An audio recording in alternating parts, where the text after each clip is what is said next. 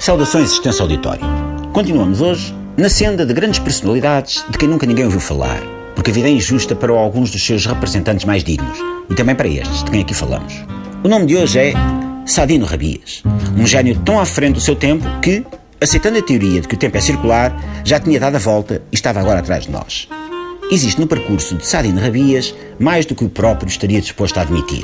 Se a modéstia de Rabias fosse uma montanha, seria sem dúvida o Everest.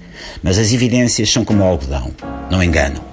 Uma rápida bibliotice por algumas das linhas escravinhadas na biografia não autorizada de Serino Rabias, da autoria do historiador e campista Janjão Brotoejo, basta para perceber o cacharolete de acontecimentos ímpares na vida daquele que nunca viria a ser conhecido como o maior toureiro lusitano. Até porque não o foi. Serino Rabias foi, isso sim, o maior astrofísico português. Comecemos pelo princípio e depois avancemos um bocado, que o princípio não tem grande interesse.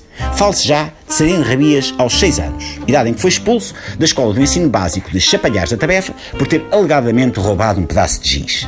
Certo é que durante o ano forçosamente sabático, o jovem Sadino Rabias aproveitou para elaborar a teoria comportamental dos iões poliatómicos e a sua relação com a programação televisiva das manhãs dos canais generalistas durante os dias da semana, ou como Sadino Rabias gostava de se referir a ela, a TCI, PRP, TMCG. Este verdadeiro baluarte da mecânica quântica, manuscrita bico-laranja, de escrita fina, no verso da bula de um xarope para a tosse seca, teria granjeado a Rabias um prémio Nobel, caso o avô de Rabias não tivesse mostrado a bula com os papéis da garantia do frigorífico novo, o que acabou por transviar a teoria, perdida até hoje para dentro de uma gaveta num prédio devoluto na vila de Sangacha, Mangerona.